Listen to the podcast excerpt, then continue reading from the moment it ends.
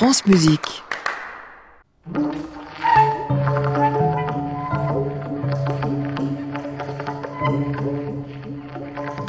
France Musique, à l'improviste, Anne Montaron.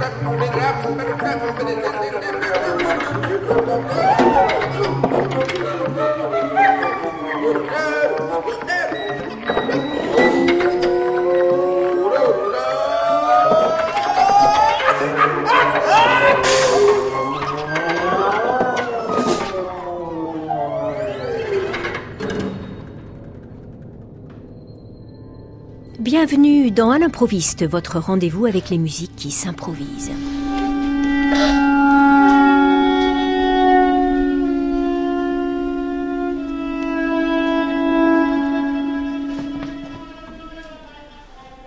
Un micro de reportage qui s'est glissé le 21 décembre dernier dans la classe d'improvisation générative au Conservatoire supérieur de musique et de danse de Paris pour prendre le pouls d'une masterclass de l'altiste Garth Knox.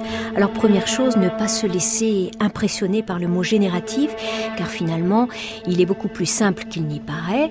Qu'est-ce que l'improvisation générative? Eh bien c'est une forme d'improvisation libre basée sur des principes d'écoute et d'invention musicale instantanée. Encore faut-il évidemment expliquer la notion de liberté. On va dire que cette liberté naît du fait que l'improvisation n'obéit pas à un style ou à un idiome musical défini, qu'on est donc euh, finalement libéré de la notion d'esthétique musicale, en tout cas normalement. Mais il y a quand même un mais, car les questions de mémoire individuelle et collective sont évidemment présentes. On n'est jamais totalement vierge, surtout quand on joue de la musique depuis son plus jeune âge. Et bien évidemment, les liens de ce type d'improvisation avec les musiques traditionnelles, avec le jazz et avec la musique contemporaine sont très nombreux. Alors les étudiants qui arrivent à cette classe du département jazz et musique improvisée ont des profils très différents. Cette émission va nous le montrer, car ils vont avoir la parole ses étudiants. À leur côté, le jour de cette masterclass de Knox, Alexandros Markeas, l'un des deux enseignants, des deux guides de cette classe atelier. Knox se présente aux étudiants. Nous sommes le 21 décembre au petit matin. Donc moi j'ai fait mes études à Londres, j'étais au conservatoire de Royal College of Music, Royal College of Mucus, comme on l'appelait là-bas. Et euh, complètement classique au début. moi j'ai grandi en Écosse, loin de tout. Et dans ma famille, tout le monde jouait un peu, on avait un quatuor à cordes dans la maison, c'était sympa. Sauf que j'étais le dernier, les autres étaient plus âgés que moi. Au début, ils étaient super forts, moi j'étais nul. Et puis au fur et à mesure, on s'est fait à la fin. Pour moi, c'était une torture.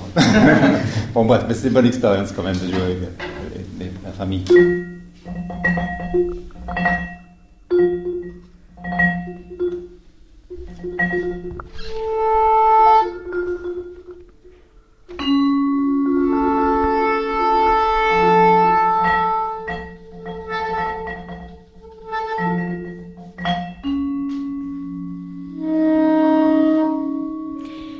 Réalité, j'ai un peu bousculé la chronologie car c'est par des sons que tout a commencé ce 21 décembre, des sons du matin.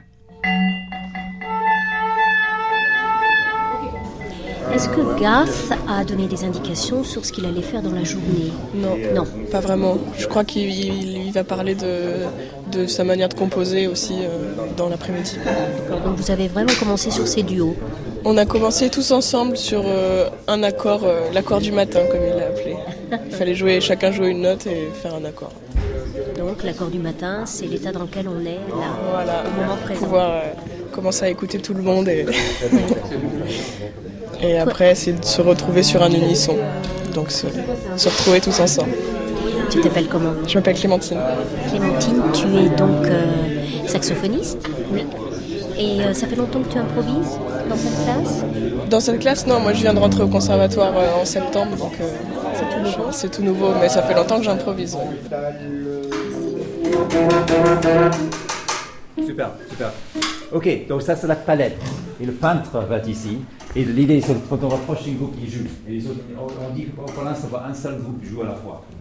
Voilà, le moment est venu de demander à Garth Knox comment il a imaginé le déroulement de cette journée avec les étudiants du Conservatoire supérieur de musique et de danse de Paris.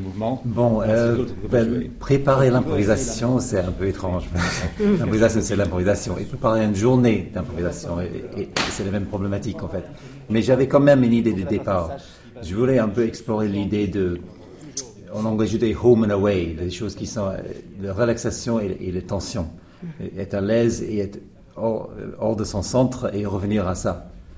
Donc on avait commencé, si je me souviens bien, sur une note, enfin, la base d'une note. Des gens cherchaient ensemble de trouver un note commun à, tous, une note commune. Et après de, de, jouer un peu avec cette idée d'être stable et puis déstabiliser cette stabilité.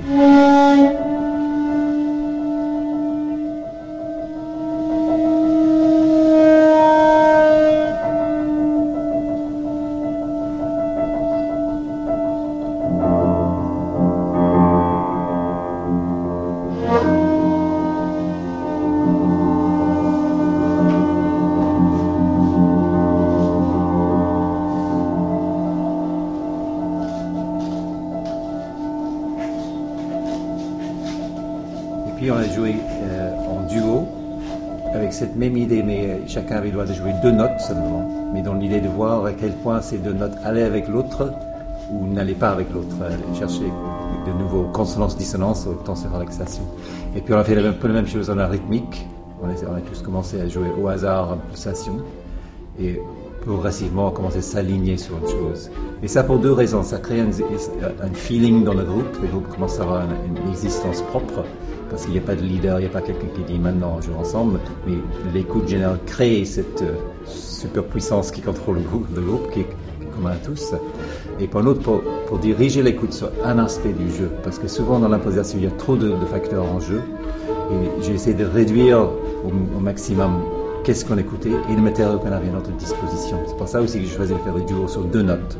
Parce que même on a essayé trois notes, c'est un peu difficile. du coup, on hésitait entre le deuxième et le troisième note. Mais avec deux notes, c'est très clair, c'est très binaire comment on s'y mettre.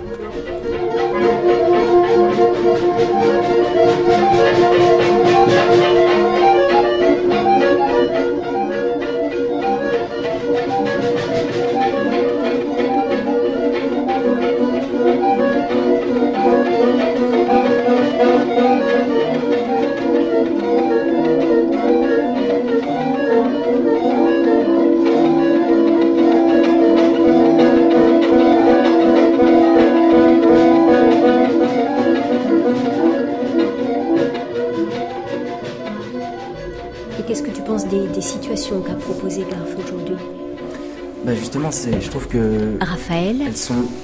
Enfin, ça crée déjà quelque chose de presque d'assez apaisant en fait euh, dans les sonorités qu'on a.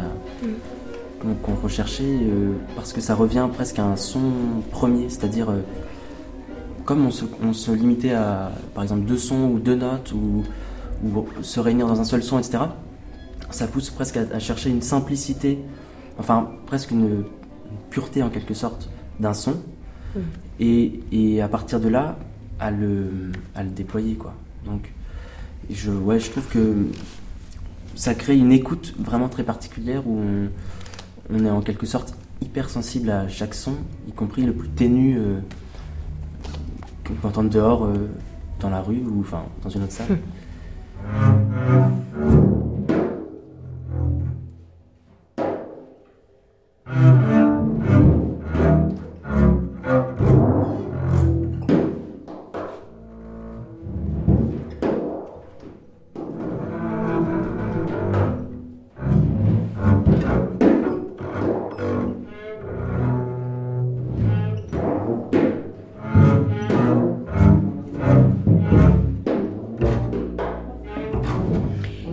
Chaque musicien invité a sa façon à lui, évidemment, de penser sa masterclass. Garth Knox nous a dit comment il avait organisé le déroulement de la journée avec les participants. Ils étaient une bonne quinzaine à partager ce moment avec lui. Le propre de l'improvisation, c'est de se mettre en état d'ouverture finalement, pour simplement recevoir du musicien invité. Recevoir au sens large, c'est-à-dire sans attente particulière par rapport à l'instrument, par rapport à une technique ou par rapport à une esthétique.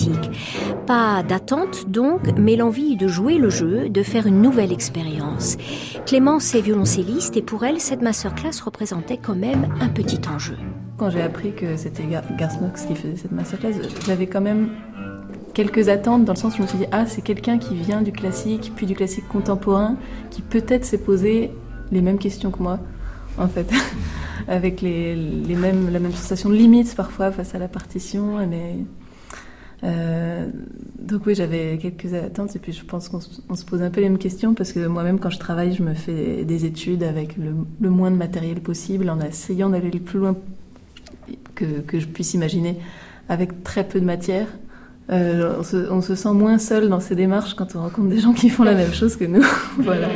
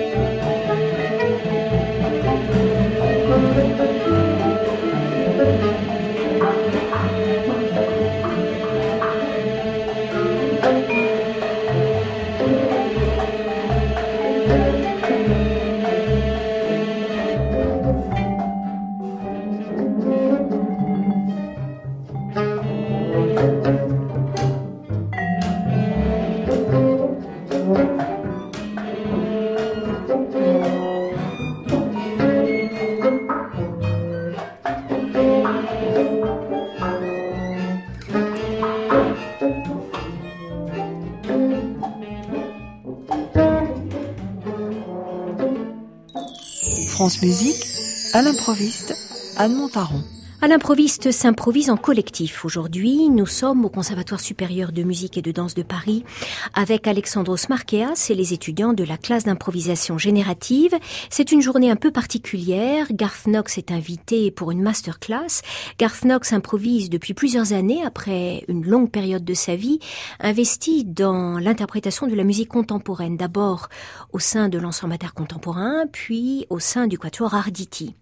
Garth Knox joue de l'alto et de la d'amour, et pour se présenter aux étudiants de cette masterclass, il avait bien sûr apporté ses instruments à lui et il en a joué.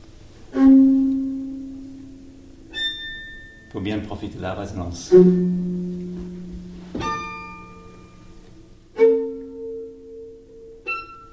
Surprise.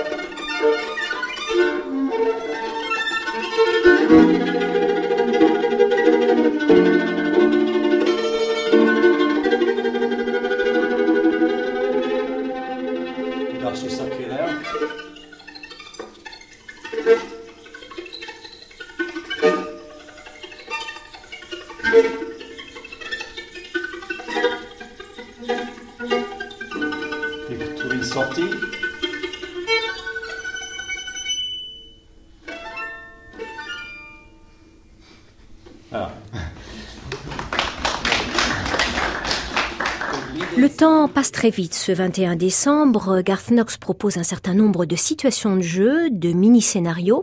Les improvisations se succèdent et puis il y a quand même euh, quelques moments de pause. Je profite de ces moments d'ailleurs pour tendre mon micro. Oui, moi je m'appelle Marc Bulon et moi je suis du violoncelle, la viole de gamme. Ça fait longtemps que tu es dans cette classe d'improvisation? Moi je suis particulièrement, je viens du master d'improvisation qui est proposé par l'école supérieure de Paris-Boulogne. Et maintenant, comme on partage des professeurs, on se connaît, on est si petit le monde. Oui. Et on est au courant de ce qui se passe et Vincent Lecoin, il m'avait proposé de, de venir aussi. Ça fait longtemps que tu t'intéresses à l'improvisation? Depuis que je l'ai découvert, je pense que ça m'a fait, ça m'a fait avoir une écoute différente sur la musique, euh, sur les paramètres en fait des phénomènes sonores qu'on produit. Donc tu joues plusieurs euh, styles de musique, aussi la musique classique, le jazz ou... Je viens de la musique baroque classique et depuis que je suis arrivé ici, j'ai trouvé l'opportunité de rencontrer des autres musiciens, des autres cultures, des autres parcours. J'ai- J'ai vu qu'il y avait quelque chose à développer là-dedans euh, qui, qui pourrait me, me compléter en tant que musicien, me permettre euh, de pouvoir euh, m'adapter à n'importe quelle situation musicale. Dans la musique ancienne aussi, on improvise un peu. Oui, j'avais commencé l'improvisation par la musique ancienne avec des, traités de, de 15e, 16e siècle avec la viole euh, c'est là-bas que j'ai commencé mes, mes débuts d'impro.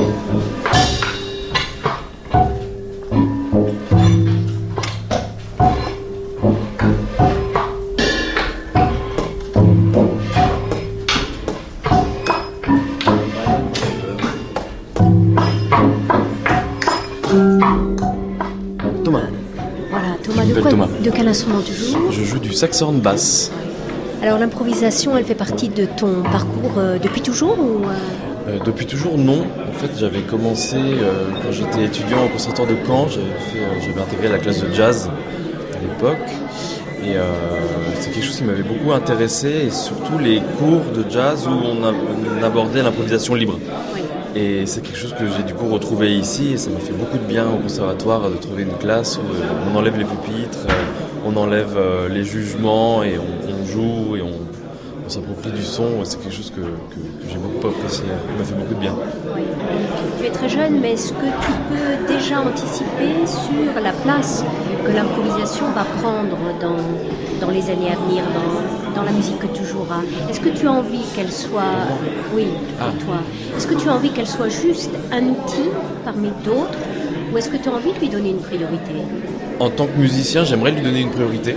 Ouais, c'est quelque chose qui m'intéresse beaucoup, euh, de travailler avec d'autres musiciens, des danseurs, voir complètement autre chose, des artistes plasticiens. C'est quelque chose que j'aimerais euh, explorer personnellement. Euh, et en tant que, que- qu'enseignant, c'est, un outil que j'essaye de, valoriser et d'utiliser le plus possible. Mais c'est vraiment en tant que musicien que je cherche à, à avoir une place importante.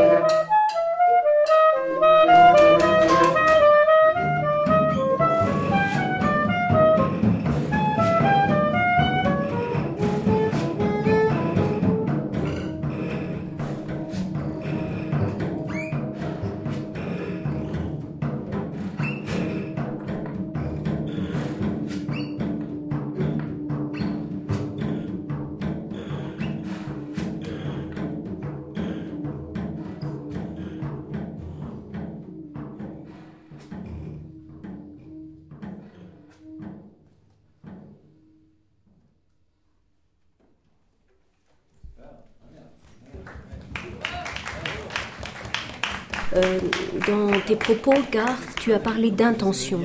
Et tu as dit que c'était important pour toi, en tout cas, comme improvisateur, d'avoir en face de toi ou de jouer avec des musiciens qui ont une intention claire.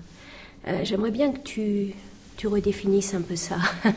c'est l'histoire de, lisibilité et prédictabilité. Si on sait à peu près où on va, si on a une direction, c'est beaucoup plus facile de s'aligner sur quelqu'un. Mm. Parce que l'improviste total, quand la personne en face avec qui on joue, si on n'a aucune idée de ce qu'il va faire, c'est une chose, c'est intéressant. Mais, mais, sur le long terme, et pour faire une forme, il faut trouver un, un accord. C'est bien de savoir un peu en avance, pas savoir, mais avoir une idée en avance. Quand on entend l'intention, ça nous, ça nous permet de prévoir un peu où va l'intention et la rejoindre ou, ou s'en éloigner. C'est intéressant parce qu'il y a beaucoup d'improvisateurs qui refusent cette notion d'anticipation euh, et qui parlent plutôt d'être traversés par au moment précis, par un son ou par, euh, mais surtout pas dans l'intention ou dans la volonté. Je respecte ça, moi personnellement. oui. en tant que public, pour moi aussi c'est important dans le public comprendre la, motivation des gens qui jouent, comprendre la direction où ils vont. Si tout est inattendu, c'est intéressant au début, mais moi, euh, vite, je, suis perdu, je comprends plus. Et comme je suis quelqu'un qui, aime bien comprendre, c'est pas un bon mot, mais tu vois ce que je veux dire, c'est suivre l'argument. Je préfère voir, entendre les intentions des uns, et même s'ils ne se suivent pas, mais ça, ça lui donne des clés. Je pense que c'est facile d'être exclu comme public de l'improvisation. Et moi, personnellement, quand je regarde ou que j'écoute, j'aime bien déchiffrer ce qui se passe. Et quand je joue, j'essaie de, donner des éléments qui sont déchiffrables au public. Hmm. Quelle est ta position par rapport à ça, Alexandros? Quand tu joues, toi? Euh, Moi, je poserais la question en termes de narrativité de la musique, de la forme musicale et des non-narrativités. Et, c'est vrai que comme euh, garde, je comprends les deux options.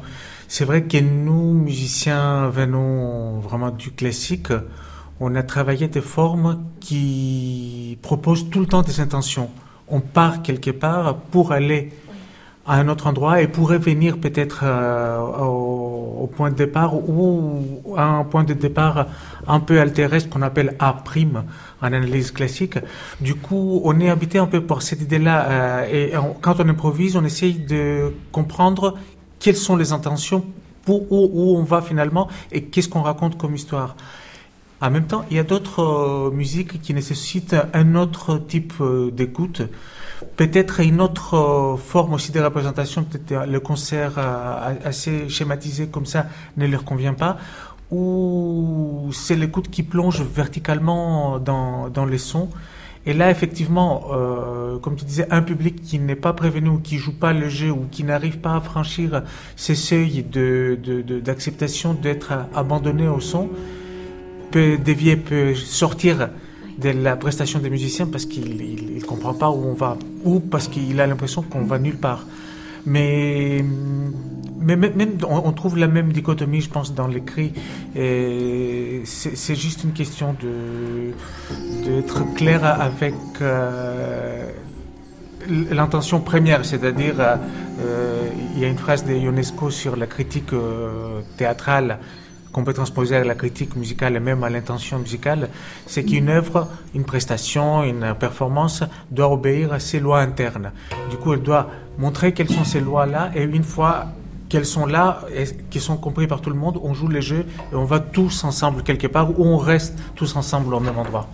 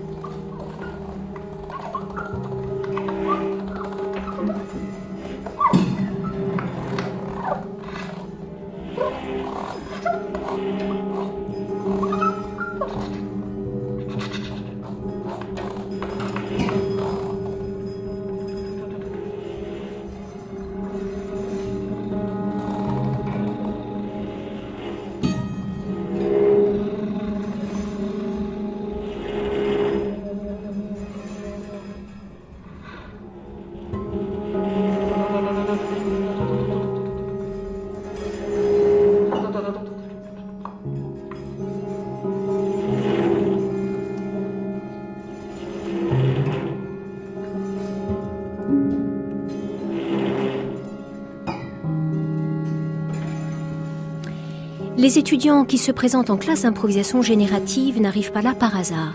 Ils savent qu'ils vont pouvoir développer, à la fois dans le jeu solo et dans le jeu collectif, leur capacité d'invention. Et très souvent, ils ont déjà pris goût à l'improvisation avant même d'entrer dans cette classe. Pour d'autres, c'est une initiation, une fenêtre qui s'ouvre. Je m'appelle Étienne Renard et je suis contrebassiste. Pourquoi j'aime improviser euh, c'est vague, j'aime improviser plein de raisons différentes et surtout j'improvise pas toujours dans les mêmes euh, contextes et dans les mêmes musiques. Comme je suis contrebassiste de jazz euh, de formation, on va dire, j'improvise aussi en jazz, je vais pas chercher du tout la même chose en jazz. Je peux chercher certaines choses similaires dans les deux types d'improvisation, mais dans, ce contexte-là, dans le contexte de l'improvisation libre, qui est une musique plus nouvelle pour moi, mais qui m'intéresse, qui est la musique qui m'intéresse en premier plan en ce moment c'est pareil, ça varie vachement. Euh, évidemment, jouer avec des gens, évidemment, euh, être euh, au plus proche de l'instant présent et de réagir à ce qui se passe en, direct sans prévoir, prévoir au minimum. Mais par exemple, en ce moment, ce que je cherche à travailler vraiment, vraiment, vraiment, c'est un travail de son. Donc, l'improvisation est presque un prétexte pour aller travailler et creuser vraiment, vraiment la notion du son, que j'intègre aussi à l'improvisation de jazz, du coup. Je m'appelle Samuel Bert et je joue de la batterie. C'est ma deuxième année, deuxième année dans la classe d'impro générative. J'improvise un peu à, deux niveaux. D'un côté, il y a, l'improvisation en tant que euh, performance finale. On improvise avec un groupe, on crée quelque chose ensemble, et donc il y a, des paramètres qui sont. ce que je préfère, c'est les paramètres psychologiques et sociologiques. On met, on met des gens ensemble et on voit, on voit ce qui se passe comme il n'y a plus l'intermédiaire de la partition ou de la composition, voilà, c'est euh, juste des flux qui voyagent de personne en personne. Euh, et puis d'un autre côté, il y a l'improvisation en tant que euh, pratique de, recherche sur l'instrument. La, batterie, c'est quand même un instrument qui a toute une tradition, toute une histoire, qui peut être vraiment cantonné à un rôle. voilà, là j'ai étudié dans le département jazz, c'est une batterie qui est vraiment née pour, pour cette musique-là. Et c'est pas du tout évident de, s'affranchir de la hiérarchie entre tous les éléments. Et, l'improvisation, justement, c'est un moyen, euh, par exemple, en, décidant de, se concentrer sur, euh, sur tel timbre, telle texture, comment je pourrais sonner comme un saxophone, comme une guitare électrique. Voilà, ça permet complètement de, sortir du paradigme de, la batterie en tant que set fixé. Mais, mais du coup, cette improvisation-là, ça peut tout à fait aboutir sur de la composition, euh, la composition d'un solo de batterie ou quelque chose d'autre.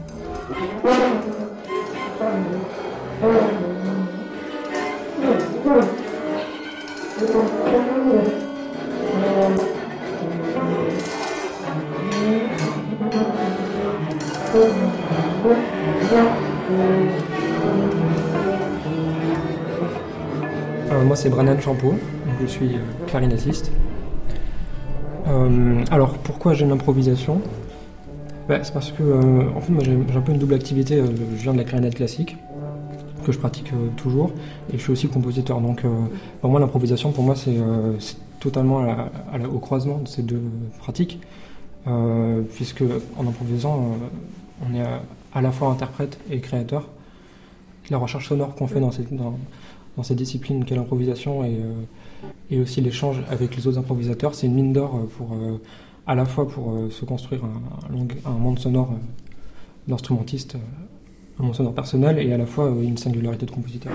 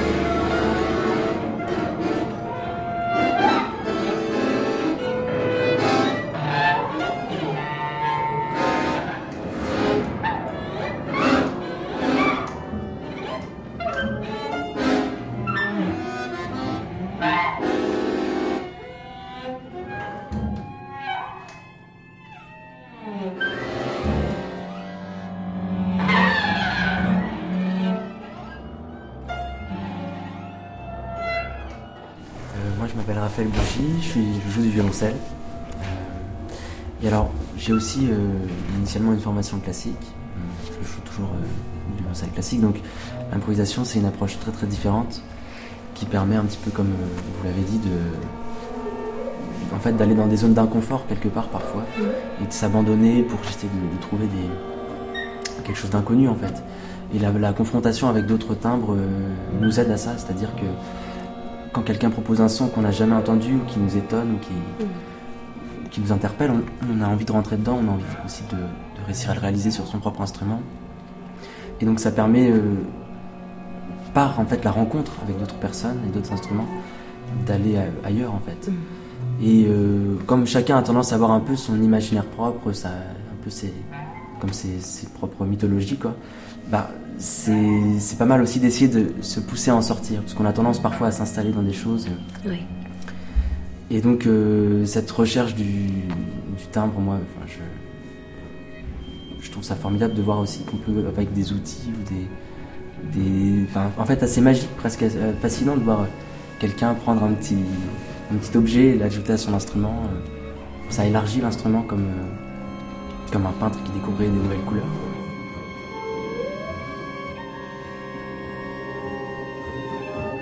Moi, c'est Suzanne Benzakoun et je fais du piano. Donc, je viens d'une formation classique euh, et euh, par contre, j'ai toujours aimé improviser. Et pourquoi? Bah, Il y a une part de mystère, mais mais l'improvisation, pour moi, c'est euh, un moyen d'élargir les, palettes sonores. C'est un réservoir de créativité. Euh, quand on travaille des partitions tous les jours, on est content aussi de pouvoir s'en libérer de pouvoir euh, faire de la musique plus spontanée.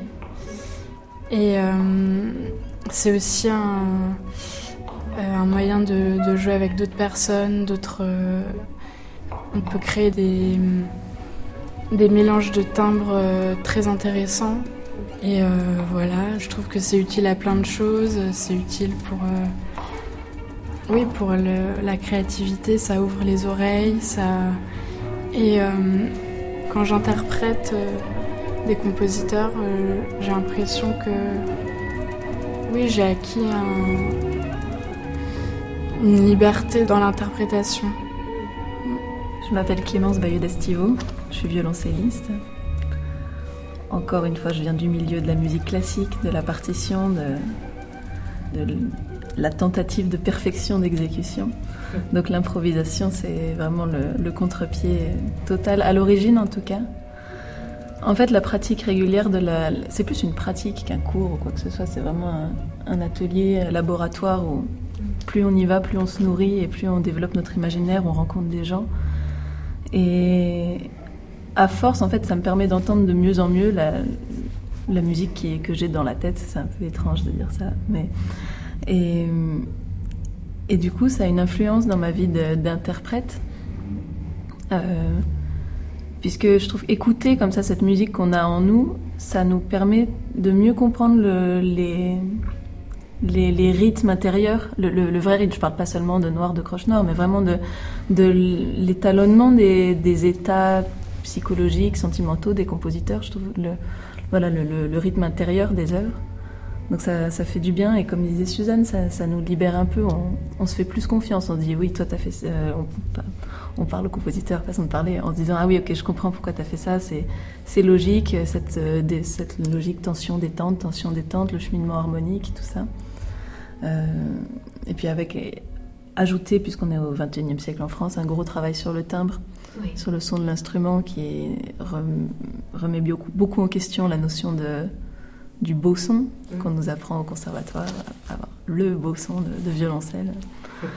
Euh, voilà, puis euh, après, moi j'aime bien venir ici, j'aime beaucoup augmenter le violoncelle. Le violoncelle préparé, c'est pas mal de petits accessoires. Voilà, mais j'ai un plaisir d'enfant à faire ça en fait. Hein.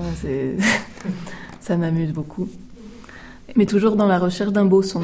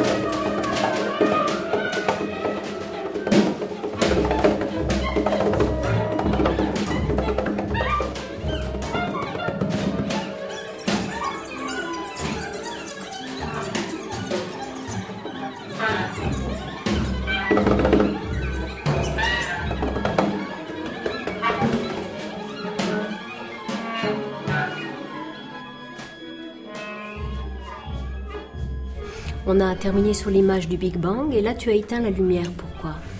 Ben, il n'y avait pas de lumière au début. et, souvent, là, ça décontacte les gens. C'est-à-dire qu'on a fait trois fois l'improvisation.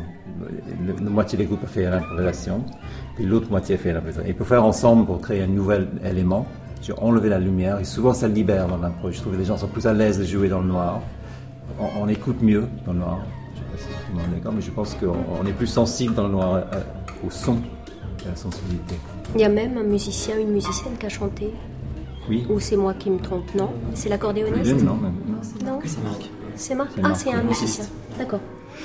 Qui n'aurait peut-être pas fait dans la oui, lumière. voilà. Le Big Bang, alors ça j'ai adoré.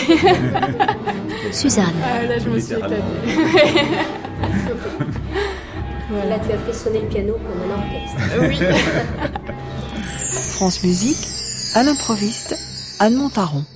Pour refermer cette émission, voici un extrait d'une improvisation de la classe d'improvisation générative du Conservatoire supérieur de musique et de danse de Paris, saisie sur le vif dans nos murs, c'est-à-dire à la Maison de la Radio en avril 2016.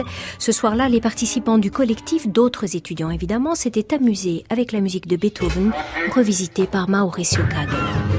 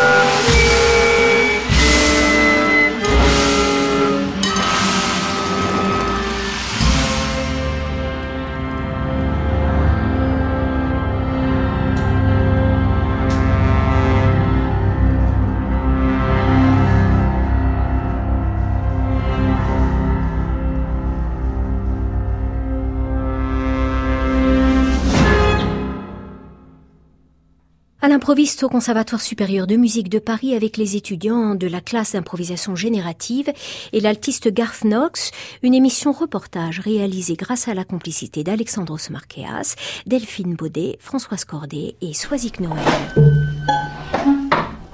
Vous êtes musicien et vous aimez improviser, cette classe est pour vous. Rendez-vous sur le site du Conservatoire supérieur de musique et de danse de Paris pour connaître les modalités d'inscription. La classe d'improvisation générative fait partie du département jazz et musique improvisée, dirigé par Ricardo Delfra. Il est minuit, je vais maintenant jouer les prolongations puisque c'est l'heure de notre miniature contemporaine, une musique cosmique de Christine Groult. À réécouter sur francemusique.fr.